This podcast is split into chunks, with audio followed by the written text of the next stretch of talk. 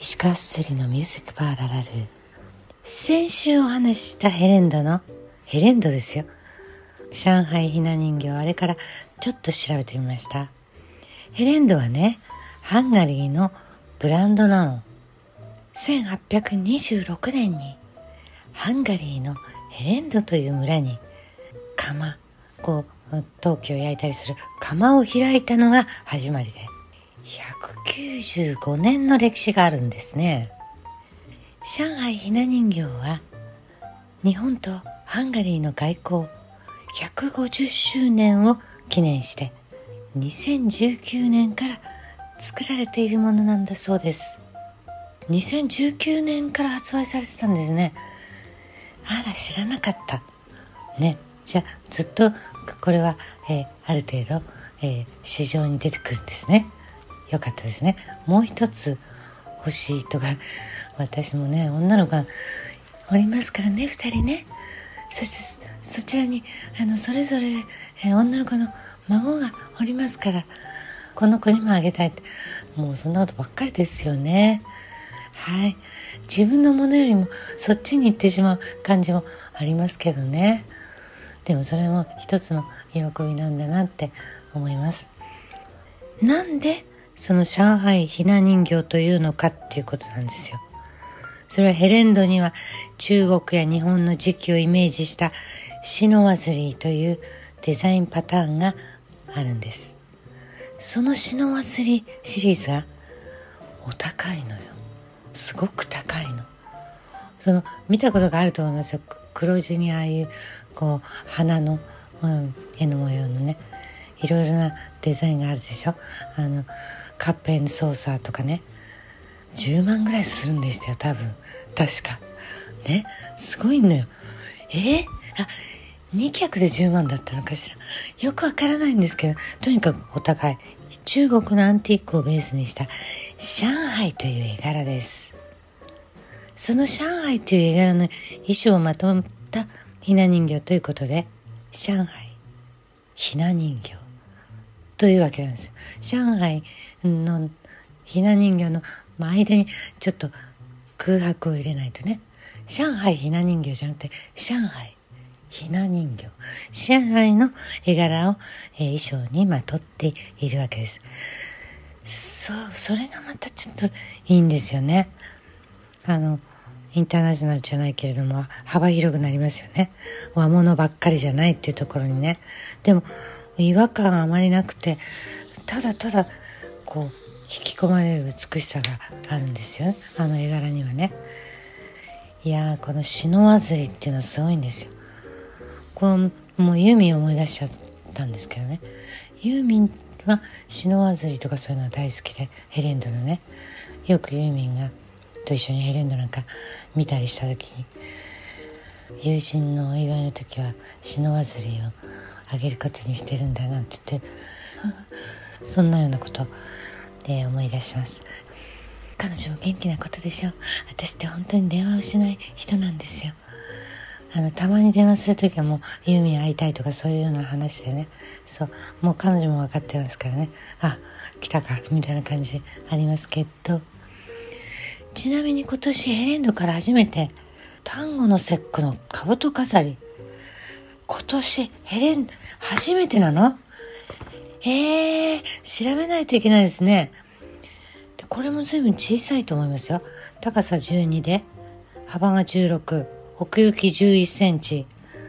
小さいけれどもお高いんだと思います。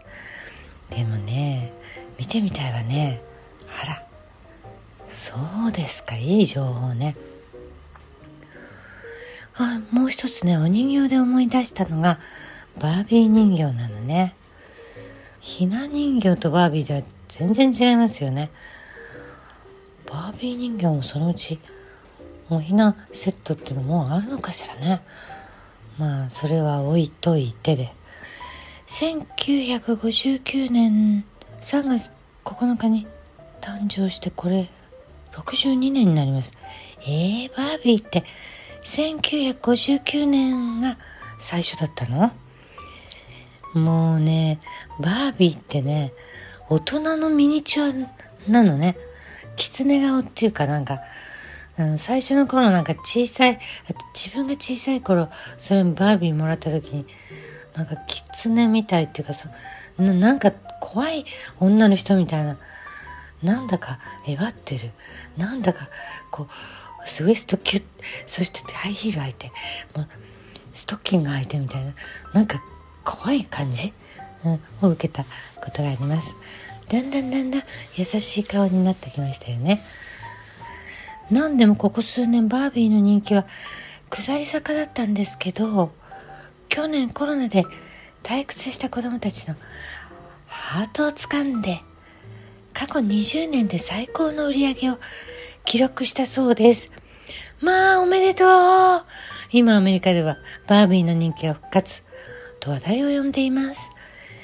私前に話したけど井上陽水さんがオーストラリア行ったりイギリス行ったりいろいろしてたんですよね。そういう時にはお土産は何がいいかな？子供たちに。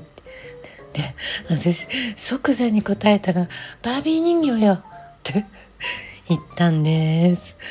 バービー人形買ってきてよね。って。多分ううちがバービー人形だらけみたいにえ彼が海外研修じゃないけど旅行とかね充電に行くためにバービー人形が増えてもうバービー人形だらけだったんですよ。ね。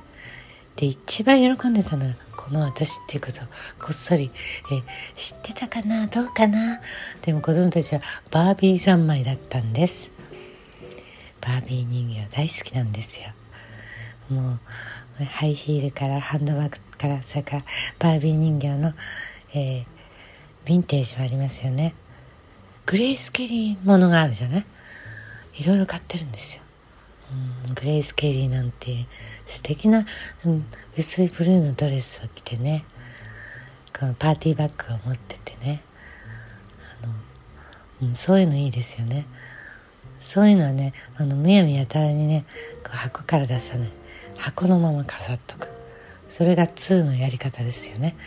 お値段がぐんぐん上がって今日はどういうわけかお値段の話が多いですね。ね。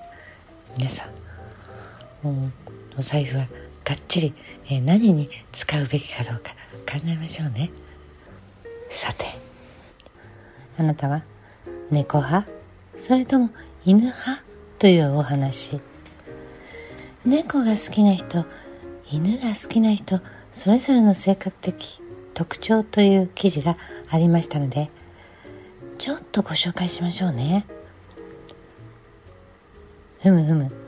猫が好きな人は好奇心旺盛繊細マイペースツンデレクリエイティブな思考。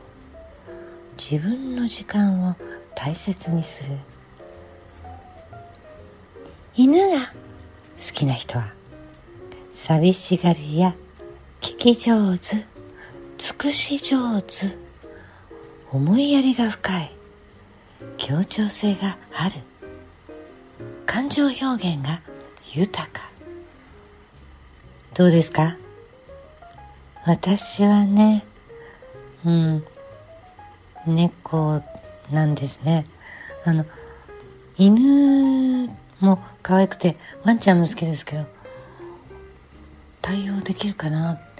あの元気に対応できるかな？お散歩行けるかな？どんな風かな？って思ってしまう。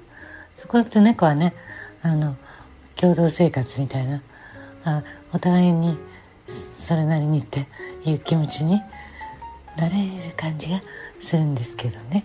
どうかしらね。はたまたまた今日は松任谷由実さんを思い出しますね。彼女は犬も猫も飼ってらっしゃるんですよ。飼ってらっしゃるって言っちゃいたいですよね。もう犬も溺愛してそして猫ももうにゃーみたいな。やっぱ両方必要なんですよね。ああもうどうしてるかな彼女ね。うーん電話しなくちゃいけないなと思いながら。私は本当に誰にも電話しないんです。でもこのボイスメモをやるようになってボイスメモでまず出したりしてね。そしてあの向こうもボイスメモとかなんか返事返ってきたら電話をしてみたり。そんな私は猫派なのかね。うん。もう井上さんと陽水さんと結婚してからはこの人にいろんなことを話せないっていう気持ちがあったんですね。だから電話してうっかり口が滑ると良くないなとかね。まあちょっと閉鎖的になってしまって。それからはこう責任持って言葉選んだり責任持たないとならないしねなんて思って。そんな風になったのかな。そういう風な人間だったのがもっともっとそうなっちゃったの。だやっぱり猫ですねこれね。うん。